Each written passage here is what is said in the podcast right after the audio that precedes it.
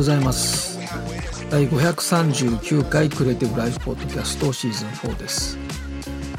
今日は2022年8月3日水曜日の早朝です。このポッドキャストは毎週月曜水曜金曜の早朝に配信しています。えーと暑い日がね続いてるようですけれどもこちらはね今早朝の気温が20度ぐらい21度ぐらいですかね。一昨日がすごい嵐で、えー、気温がぐっと下がりましてで昨日もやっぱり21度2度ぐらい。で今もこの時間は20度ぐらいですかね、えー、ウェザーニュースを見ますとですね、えー、8月3日、まあ、今日ですね。熱中症警戒アラート東京など35都道府県に発表というニュースが出てますね。環境省と気象庁は8月3日つまり今日ですね、えー、熱中症警戒アラートを全国合計35都道府県に対して発表と。東日本と西日本の広範囲で夏空となり広く35度を超える猛暑日となると。内陸部では体温を大きく上回るような危険な暑さとなるということで熱中症に警戒してくださいということですね。いや本当にね、あのー、ニュースを見るとね、まあ、私もずっと東京にいましたから、えー、もうその東京の暑さの過酷さというのはねえだから今こちらに来て今ね20度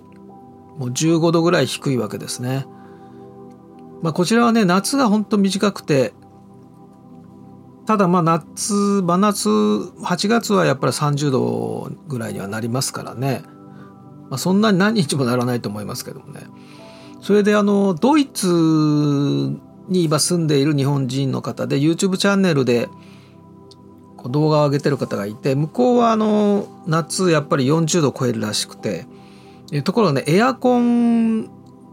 がある家っていうのはあまりなくてエアコンがなくて40度ですからどうやって暮らしてるのかっていうことをねあのまあこう YouTube でねいろいろ話してくれてるんですけどまさに今私が ここでやってる生活と同じ。結局こっちにもエアコンなんかないわけです。だって真夏なんか2週間ぐらいしかないわけで夏って1ヶ月しかないんですよね。だからエアコンなんかも冬なんかはもうエアコン使えないからもうあの強力なストーブでガンガンね冬は温めないといけないのでエアコンってないんですよね。扇風機しかないからでどうしてるかというと,、えー、とこうやってねあの朝は涼しいわけです。気温ぐっと下がりますから。だから朝換気して部屋部屋のこう温まった空気を外に出して部屋を冷やすんですね。そして昼間はもうカーテン閉めて光を入れないと。というのをやります。でこれがだいたい2週間ぐらいやるのかな。でねドイツでまさにねそれで同じことやってました。だからドイツも湿度が低いんですよね。だからカラッとした暑さなので昼間40度ぐらいになるんだけどそうやってしのげるわけです。で夜になると気温下がるから。で湿度低いからあの日陰に入ると涼しいわけです。もう30度超えても。東京なんか湿度、湿度がすごいですからね。だからそういう意味ではもう、まあ、東京では絶対エアコンないと、もう危ないですからね。だからそういうことで考えると、その気候がね、全然違うので、まあ、生活のスタイルも全然違うと。だからドイツの生活の仕方ってまさにこっちと同じだななんていうね、思いましたけど、まあとにかく、ものすごい暑さになるようなので、まあ、ぜひね熱中症だけには注意していただければと思いますが、えー、アップバンクの30日の記事ですね、えー、インスインスタグラム崩壊。10億ユーザーの巨大な SNS を蝕む危機の正体。ということで。これはですねえっ、ー、とロジカリアンサードというあの有名なあの YouTube がありまして YouTube のチャンネルがありまして。でそこの内容を記事化したものですね。えー、要するにインスタグラムがちょっとやばいよっていうようなことをこのロジカルヤーサードで取り上げてる。まあ、何が問題かっていうことを取り上げていたわけですね。でそれにその前段としてマイスペースの話から始まっていて皆さんマイスペースって覚えてますかね？すごい一時期もまずはマイスペースのアカウント取らなきゃっていうことでね。特に音楽業界の人はもうマイスペース必須みたいな感じでしたけど私ももちろんねマイスペースはやってましたけれどもねえーと、立ち上げてから2年ぐらいで世界最大のユーザー1億を超えたんですよね。でももう本当に消えましたね。で私はあのえっ、ー、とねフレンドなんだっけなフレンドスターじゃなくて、えー、フレンドなんとかってありましたよね。あのフェイスブックが買収してだからフェイスブックあの今のあ今また変わりましたけどもねタイムラインがこう流れるリアルタイムで流れるようなの先に先取りしていた SNS があって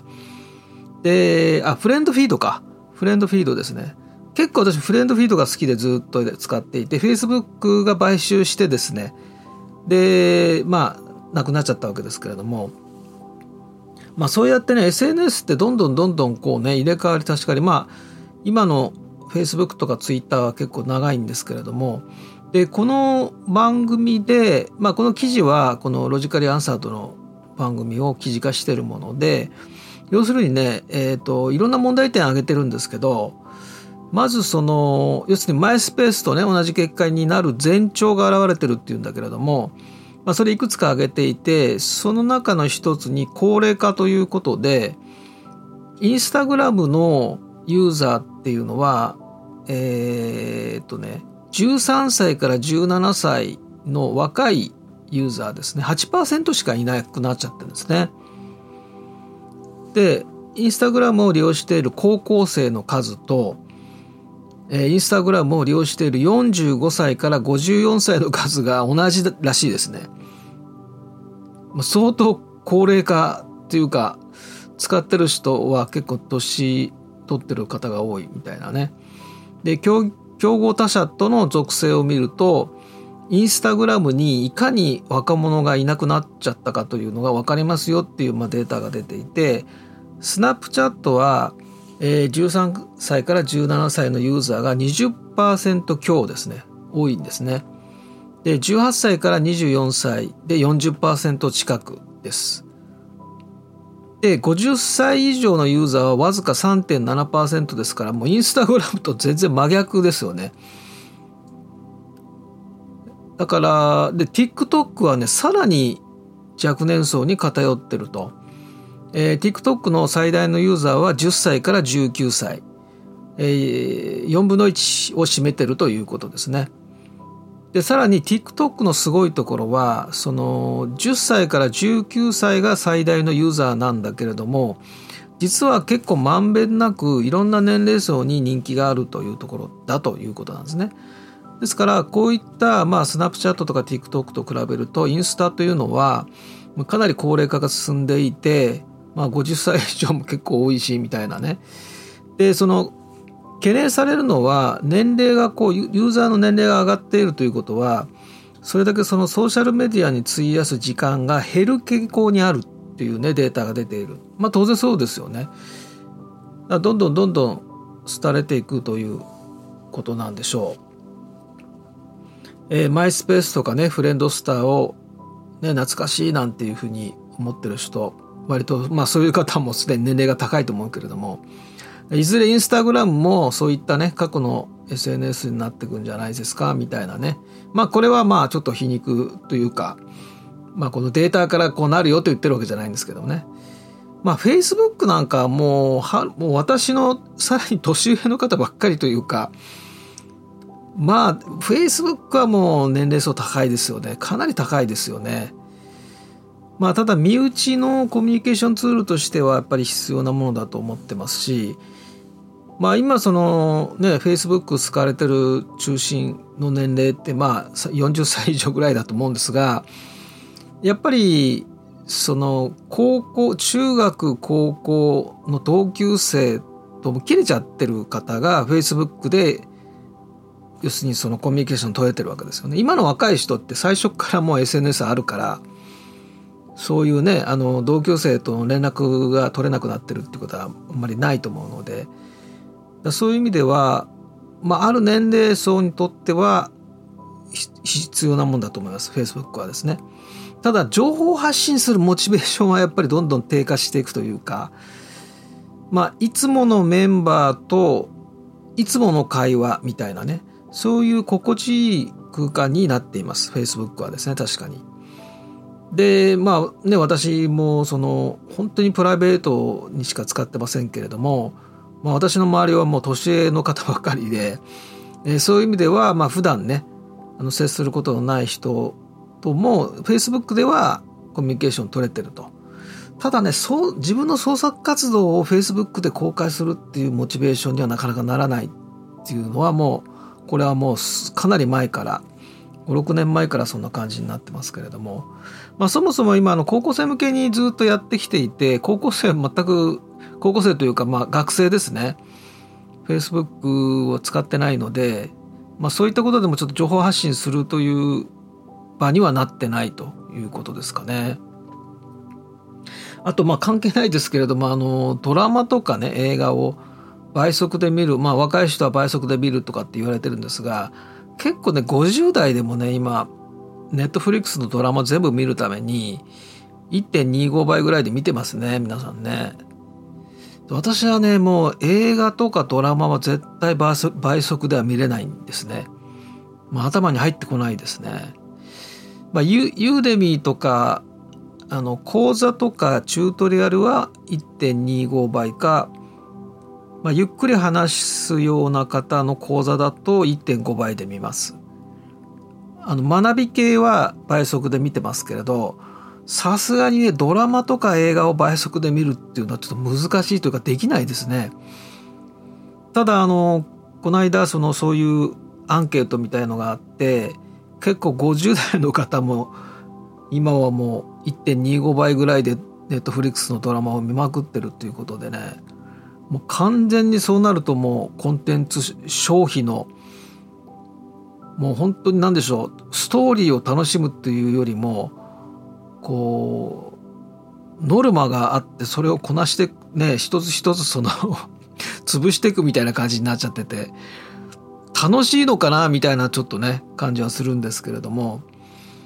まあどんどんでもねあの短い映像に慣れてきてますから、まあ、ツイッターって2分20秒の制約があるので結構ねツイッターの場合って短く本当に短くなってるんですね。そもそも長く長い2分20秒以上投稿できないのでで Facebook って結構長い動画があるのでやっぱり、ね、最初のそうね56秒で これは長いなと思ったらもう飛ばしちゃいますねさすがの私も。だからそういうふうになっちゃってるということですよね。で逆にその反動といいますかあのじっくり見たい映像っていうのはやっぱあるのでそういうのは本当にねあのー、こうヘッドホンをしてこうなんでしょう没頭するような感じでじっくり見たいなっていうのは逆にそこは意識するようになってきてますね。必ず反動ってありますからね。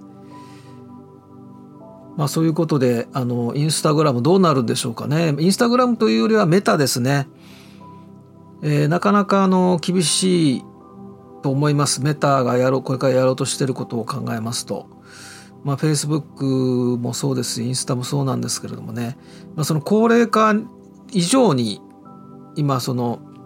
いわゆるメタバースのプロジェクトをどどこまでどういうふうにやろうとしてるのかちょっと未だにつかめていないんですがうーんちょっと見えないですね。全く先が見えないというところで、えー、メタはかなり厳しいんじゃないかなという感じはしていますが、えー、C ネットジャパンのですね、えー、昨日の記事ですけれどあ今日の記事かな？2日昨日の記事ですね、えー、アップルが考える健康の未来という記事でこれなかなかいい記事でしたね。えっ、ー、と、アップルのですね、ヘルスケア担当で、えー、バイスプレジデントのえー、スンブル・デサイさんのですね、えー、インタインタビュー記事じゃないですね。これインタビューはしてるんだけど、まあ、記者の方がまとめて書いてるものですけれども、まあ、iOS の16それから WatchOS の9ですねまあ、服薬管理とか睡眠ステージの追跡機能とかねいろいろ入ってくると思いますけれども、えー、7月先月ですねあのアップルがその健康に関するレポートっていうのを発表しましたよね。でその中で、まあ、アップルが進めるヘルスケアのさまざまなプロジェクトですねそれが今後 iPhone とか AppleWatch にどのように反映されるかっていうのを全部あの書かれたレポートですね。これは非常にいいレポートですね。で、えー、このエスンブル・デサイさんってねあの女性の方であの WWDC でも出てきましたけれどもこれね2020昨年のですね6月17日のウォール・ストリート・ジャーナルの記事で、えー、アップル独自の医療提供構想が停滞っていう、まあ、記事をウォール・ストリート・ジャーナルが出してるんですがでここで要するにアップルが、えー、自社採用の医師お医者さんを、えー、雇ってそれで、えー、アップルの自前の診療所で、えー、独自のプライマリーケアつまり初期診療ですね、えー、のサービスをやるよというような構想がったということですね。で、えー、アップルはこれをやるために、まあ、診療所を手に入れ、えー、まあお医者さんとかねエンジニアとか製品デザイナーなどで構成するチームを立ち上げたんですよっていうことを、まあ、ここの記事で言っていると。でその中で、まあ、これをねじあのアップルの従業員にを対象としたサービスでやるよと試験運用するよとでそれをやる取りその取り組みをやるいろんな人材を集めた中で2017年にスターフォードからこのスンザル・デサイ医師をですね採用したと。まあこの方が今のそのヘルスケア担当バイスプレジェントなわけですけれどもでその方のまあいろいろそのインタビューに答えてまとめられてる記事です。これはなかなか興味深い内容も混ざっているので、まあ、おすすめの記事ですね。でこの7月に公開したアップルのレポートですけれどもこれはもういいです。これはあの本当に何でしょうかねあのまあアップルらしい資料になってます。非常にあの貴重な資料にもなってるし50ピ59ページぐらいあっての PDF で公開されてるんですけれども、え、まあ私もねその iPhone よりも Apple Watch ぐらい Apple Watch に期待していて、ま、Apple Watch 私今使ってますけれども買ってよかったガジェットってよくねありますよね。一番私が買って、よかったのはこれですみたいなことよく YouTuber の方やってますけど私はね iPhone より Apple Watch ですね。買ってよかったもの Apple Watch です。でこれはですねやっぱり健康に興味があるというよりはまさにヘルスケアのねこのアップルがやろうとしてることまさにここに興味があるんですね。でというのはね私あの前に去年あのご紹介しましたけど遺伝子検査っていうのをやっておりましてで、まあ、遺伝子検査っていろんなところがやってるんですが私はジーンクエストの遺伝子検査をやりまして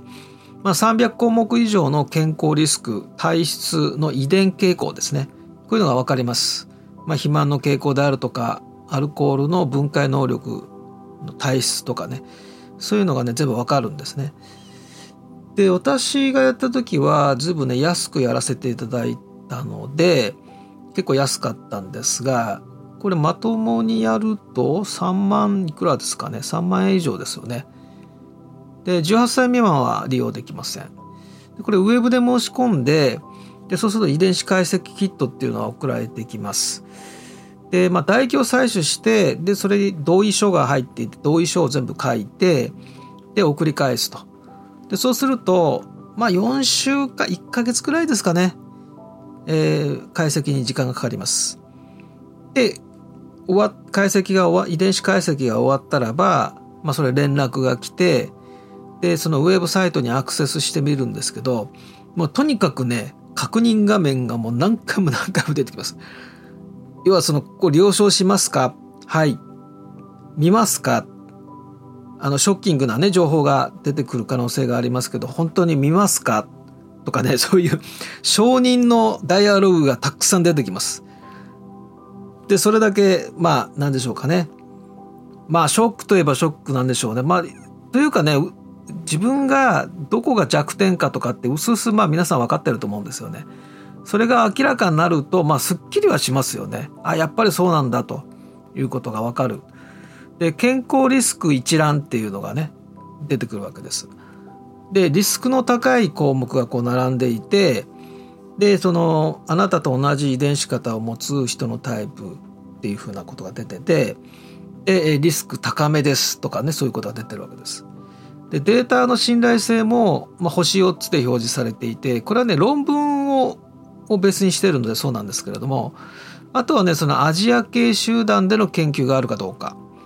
日本人を含むアジア人のを対象としたエビデンスですね。で例えばね心臓発作狭心症心筋梗塞に代表される心臓の発作みたいな項目を見て見るとですね、えー、あなたと同じ遺伝子型を持つ人のリスクは平均の何倍高いですみたいなそういう書き方をしてます。でさらにデータの信頼性は星4つとかねかなり信頼性高いとということなんですね。でそれに対して予防のためにあなたができることみたいなことはまあそれはまあ普通にねそういう健康の関する本を読めば出てるようなことが書いてあるんですが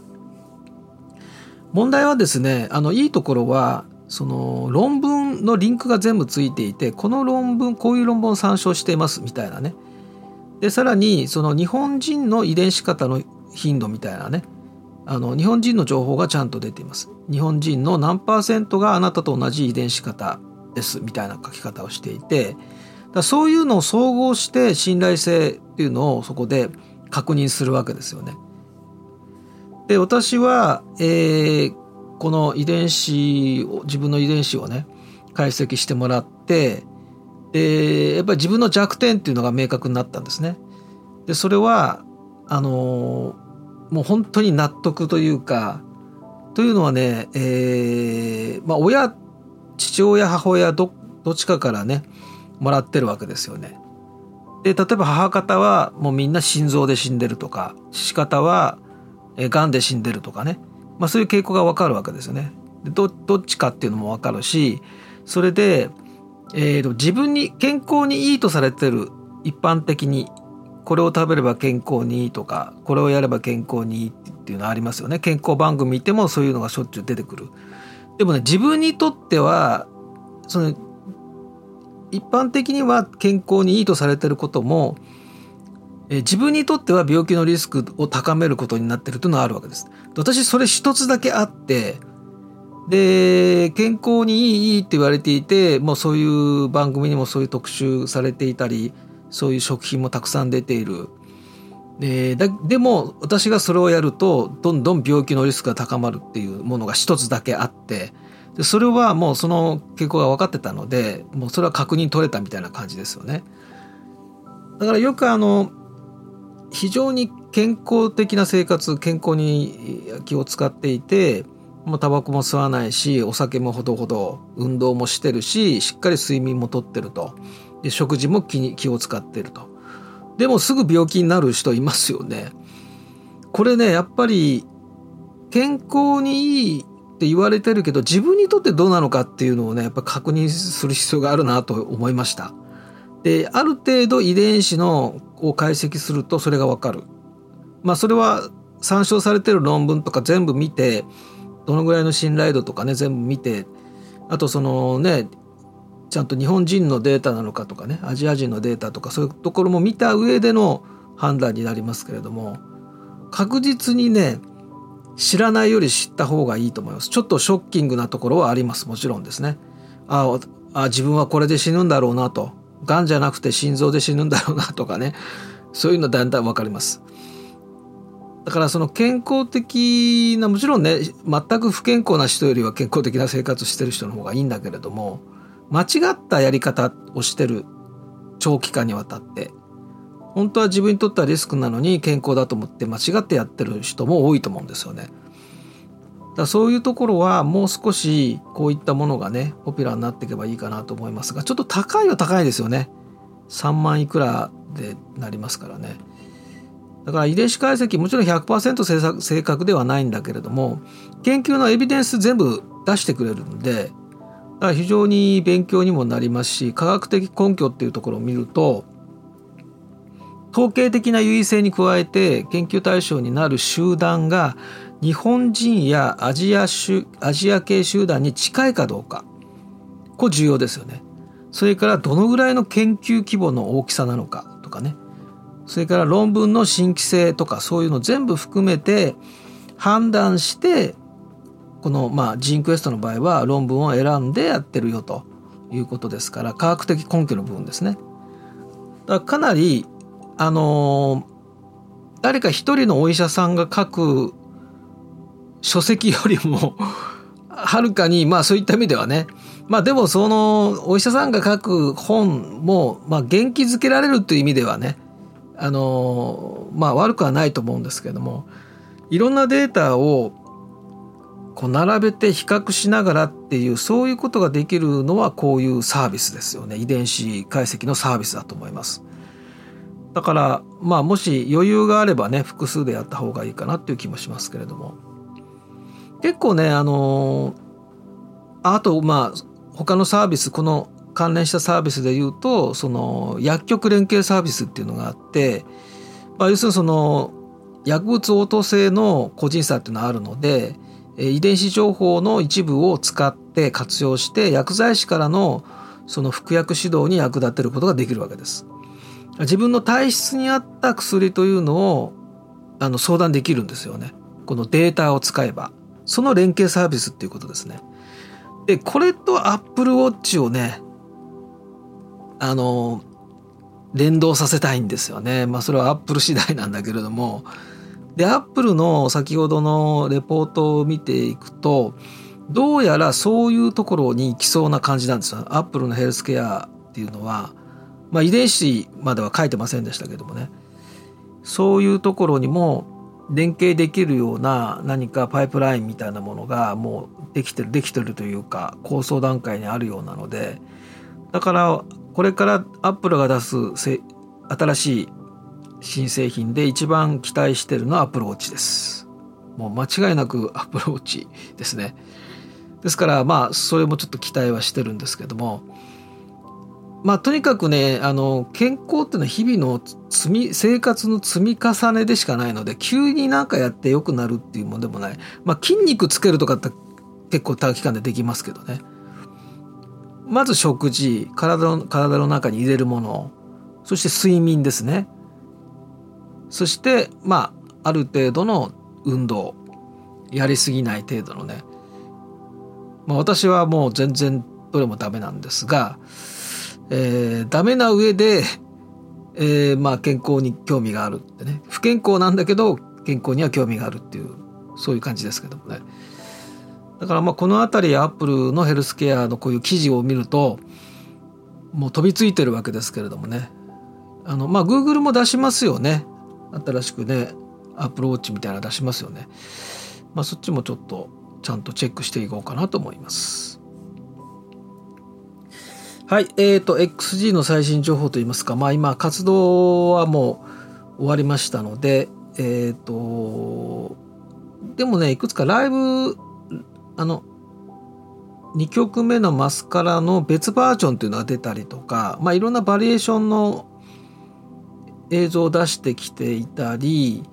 あと韓国の歌番組にたくさん出てたんですね。私ちょっと全部チェックできなかったので。でそういうのがまあ一斉に出てきたのでまあとにかく情報で溢れ返ってるという感じでまあ本当に何度も言いますけど日本の歌番組に出たらこうはならないと。ね、テレビ局が YouTube にどんどんアップするってことはないので。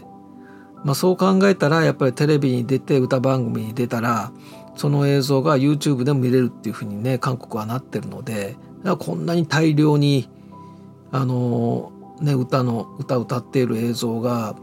えー、出てくればねそれをみんな公式の映像ですからそれを使って、まあ、二次創作をしたり、えー、いろんなリアクトリアクションムービー撮ったり、いろんなことに使われてどんどん拡散していくというまさにそれをねもう本当に教科書通りの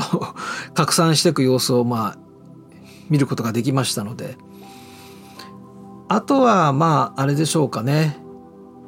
なんといってもグローバルターゲットでやっているので、えー、今はその英語もちろん英語があのまず英語でやるんですけれども韓国での活動では韓国語をやってましたよね。もちろん日本では日本語を喋るんだけど、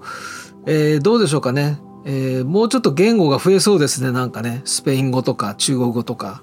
増えていきそうですけれども。でこういった XG のプロジェクトがまあうまくいったとしてでそれがまあ今第2世代の次の新人ですよね。そして第3世代の今練習生の小学生ぐらい小学生中学生ぐらいの練習生というふうに、まあ、その憧れの存在になればそのレベルで出てくると思うんですがでそういうのが今度スタンダードになってくるとめちゃくちゃレベルが高くなるので、えー、どうでしょうかね。まあそれもちょっと二極化するのかなやっぱり身近なアイドルみたいな良さを日本のね日本のアイドルのこのどこにでもいるいそうなアイドルを応援するっていうね、えー、そういった文化っていうのがあるので、えー、そういうところの方がむしろ日本的でもあり、えー、j p o p ってね大体あの j p o p のアイドルっていうのはそのタイプですからでそういうものとちょっと今までいなかったけれどももう本格的に何年5年6年かけて徹底的にトレーニングしてみたいなねそういったちょっとオリンピック選手みたいなそういう存在でスターを生み出してどんどんどんどん第2世代第3世代というふうにあのこう継続できるようなね形でうまくいけばちょっと新しい動きが出てくるのかなという感じはしてますね。いずれにしても、まあ、この取り組みは非常に面白いし、えー、なんといっても全員日本人であの日本のグループなのに日本で一切活動してなくて、えー、しかもその、ね、新しいアルファードというねファンダムの決まりましたっていうメッセージ動画も英語と韓国語と日本語が混ざって話してるから日本語の字幕出さないと何しゃべあどういうこと言ってるのか分かんないみたいなね、え、そういう感じにもなってるというね面白さもあるので、まあ、継続してちょっとウォッチしていきたいなと思いますが。はいえーとあ Adobe Education Forum が昨日から始まりまして今日が、えー、 Day 2ですねまああの3日連続なので、えー、今日が2回目になりますね。明日3回目ということですがもうねなんか参加登録してくださいみたいなことを事前登録制のことを言いましたけどこれはあれですかねチャットチャットができるかできないかぐらいの違いなのかな YouTube でも見れるのであのライブで見れるようになってます。で私が登壇するのは16日の、えー、この3日連続の後ですねに、えー、実際のあの実際にそのワークショップ系のですねセッションがあります。で私は Adobe XD、まあ、高校の授業で、えー、デザインあの情報デザインのところでプロトタイピング演習というのがあるということで自治体が提供している防災アプリいくつか問題があるので、それを改善していきましょうというようなそういう防災アプリを作ろうという授業です。これをご紹介するということで16日火曜日のえー、夕方の6時半から1時間ということになっていますので、えー、ぜひあの高校の先生向けではありますが企業の方にも、えー、特にデザイン思考とかね、えー、プロトタイピング、まあ、Figma とか XD 使ってやられているとこ方はですね担当者の方は ぜひ見ていただければと思います。今月の20日土曜日第6回 3DCG 勉強会で Epic Games の Twinmotion えー、バージョンアップしたやつを続きやります。で、もしかしたら iClone とか、ちょっと次のステップに移りたいので、早くもですね。で、アンリアルエンジン5、もちろんアンリアル5と、えー、それからアイクローンですね。アイクローン8とキャラクタークリエイター4ですね。これがね、なぜいいかというと、えっ、ー、とですね、まず NVIDIA のオムニバースとコネクトできるのが出てるんですね。それが非常に相性良くてですからアイクローンでキャラクターを動かすとオムニバースの中で、えー、その同期して、えー、レンダリングできるんですね。同時に同期してるから同時に動いてるわけですね。で例えばもう一人の別の人が、えー、Mac でサブスタンスペインターで、えー、テクスチャーやってると。で私が、えー、別のマシンで、えー、別の場所からアイクロンでキャラクターやってると。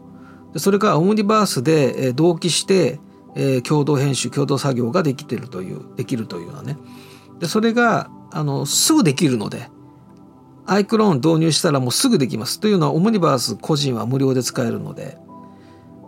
だからリアルタイムでクラウドでコラボレーションできる。すぐにコラボレーションできるので、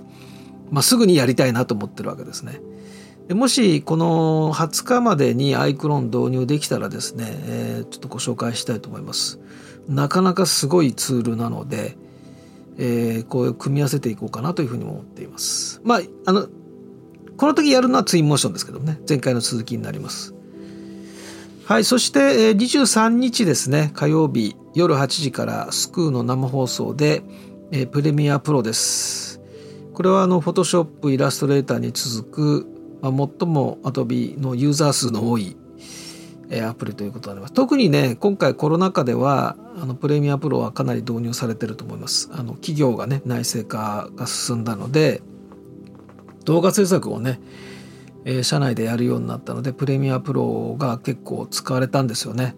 それでいまだに動画のですね動画制作系のセミナーとかっていうのはすごい人気というか要望が多いんですね。でプレミアプロがかなり使われています。ということで、えー、プレミアプロを習得したいもしくは少しやったんだけれどもあまりちゃんと使えてないっていう方はですね、まあ、初心者向けにやりますので、まあ、ライブ番組なので、えー、参加者とのいろんなインタラクティブなやり取りをやりながらということで、えー、1時間、えー、番組が進行します。ぜひ無料なので登録していただければと思います。はい、えー、猛暑がね続くということで、えー、熱中症は本当に注意してください。えー、次回はですね8月5日金曜日ですその時にまたお会いしたいと思います